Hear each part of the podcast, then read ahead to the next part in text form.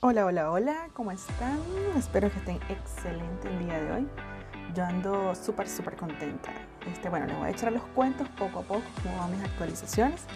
Es ok, mira, habíamos quedado en el podcast anterior que iba a implementar una nueva estrategia donde iba a colocar dos posts diarios durante seis días a la semana, es decir, de lunes a sábado. Perfecto.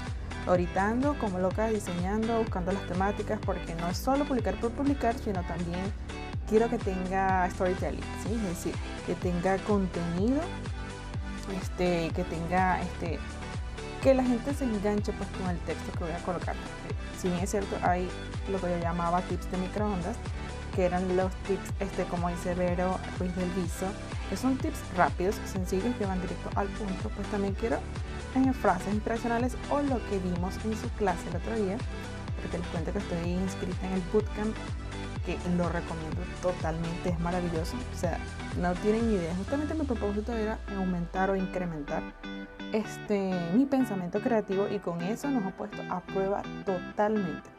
Se ha visto cosas nuevas, o sea, tú a veces crees que porque te inscribes en un curso básico de Instagram, crees que lo has visto todo y entonces capaz no te inscribes, pues no Realmente hay una estrategia bastante clara, al menos ella lo tiene muy, muy claro. Y estamos viendo algo que al menos es nuevo para mí, que eran los insights. ¿sí? Los insights son sencillamente realidades del consumidor. ¿sí? En cada uno de tus posts debería obviamente estar eh, inmersos los insights, ¿sí? que serían, pudieran llamarse también los puntos de dolor. Y en base a eso, pues nuestro producto o servicio pudiera ofrecerles a ellos una solución. Entonces, este, nos, puso pues a prueba colocar un post donde colocáramos un insight y echáramos un cuento. Ella explicó por qué habían dos tipos de narrativa, la narrativa este, tradicional, que era un inicio, un desarrollo y un desenlace de nuestro cuento, o había una narrativa emergente. La narrativa emergente, no sé si ustedes han visto esa serie de Vis a Vis. Bueno, Vis a Vis generalmente de Netflix este, comienza con un gran impacto comienza en el final, donde la gente está muriendo, donde ya no puede, o sea, ya que tú dices, wow, ¿qué es esto?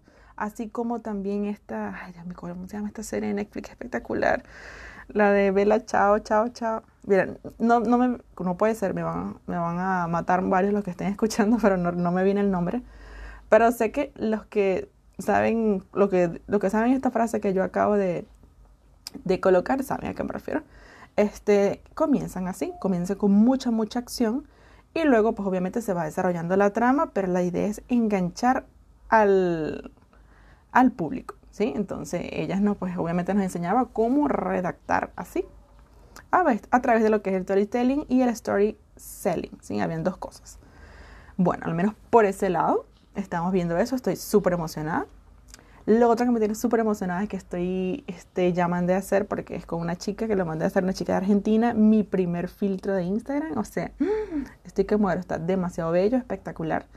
Este, son cuatro pantallas, al menos yo no, yo no sabía, yo no, no, uno cuando ve las cosas de repente no, no sabe cómo, están hechas, ¿no? cómo es el trasfondo. Yo inicié hace tiempo este, un filtro, ¿verdad? Tengo la idea cómo se hacen, pero no quiero aprenderlos a hacer porque no puedo hacer todo yo. O sea, entonces hay veces en los que uno quiere delegar y este va a ser uno de los casos.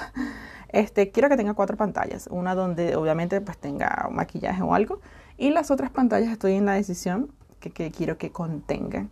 Creo que esto es enviciante porque este te provoca colocar mil pantallas, pero hay un límite, pues eso tiene un costo, tampoco es que puedo poner muchas cosas, pero sí tengo en mente más o menos cómo lo quiero. Cuando esté listo, pues les comento por aquí a ver cómo quedó y obviamente pues a recomendar la chica. Lo otro que quería comentarles, este, como estoy en lo que son los posteos diarios, mi idea es optimizar mi tiempo mayormente, ¿ok? Bien sea que va a pasar, yo creo que va a pasar casi todo este fin de semana trabajando en los diseños de los posts, pues quiero obviamente que no, no tener que esclavizarme todos los días posteando, posteando manualmente. Entonces, obviamente, tengo que utilizar una herramienta para postear. Eh, he recibido, me imagino que porque he buscado, obviamente, en internet, y eso al traje de retargeting me llega a mí, em, una oferta a través de Social Guest, ¿sí?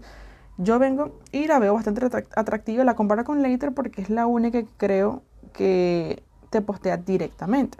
Ellos en la pantalla, obviamente te ofrecen una o tienen una oferta menor Social Guest. Y me atrajo bastante. De hecho, agregué todas las cuentas y planifiqué un post. Nada más. Eh, me gusta que puedes planificarlo en Facebook, en LinkedIn y en varias plataformas y te muestra cómo va a quedar en una de esas. Que tú en Creator Studio no tienes esa opción. De hecho, yo estaba posteando en Instagram por Creator Studio, bien sea que me los planifique allí, pues no se planifican igual en Facebook. O sea, la conexión no es la misma. O de repente es que yo no sé usarlo, puede pasar también. Cuando me toca el momento de postear en Social Guest, lo único que hace, y Dios mío, qué chasco, porque lo tengo que decir, es que te avisa en tu teléfono, mira, tienes que postear. Entonces tienes que darle a probar. Ok, perfecto, eso no hay problema, ojalá fuera así nada más. No. Tienes que darle a copiar el caption que hiciste, pegarlo. Si tú colocaste, por ejemplo, en el primer comentario los hashtags, tienes que buscar dónde están esos hashtags para luego pegarlos tú en el primer comentario. O sea, es decir, es lo mismo que publicar manualmente, por lo tanto yo no lo recomiendo. Tiene una serie de, análisis de hashtag este, en el plan gratuito excelente, o sea, espectacular, porque te mide por hashtags cuál está siendo más efectivo que cuál y eso te permite obviamente pues tener una estrategia bastante acertada, pero no cumple la mayor función, pues, o al menos para lo que está hecho o para lo que uno lo busca. Entonces estoy volviendo a Later. El único, no me he metido todavía porque este, quiero, no puedo gastar porque son 30 posts en la versión gratuita y yo obviamente me voy a gastar mucho más de 30 posts porque son dos posts diarios y son 6 posts a, a la semana. Entonces, este, no sé, estoy pensando esa parte, todavía está en veremos, apenas la resuelvo, pues le comento por aquí cuál será la opción más económica porque eso es lo que básicamente voy buscando. Bueno, ya van siete minutos. Pensé que no pensé que se fuera a tomar tanto tiempo. Me despido por el día de hoy. Ya son tres personitas de la audiencia y Dios, gracias, gracias, gracias. Les mando un súper abrazo virtual. Hasta la otra oportunidad. Besos.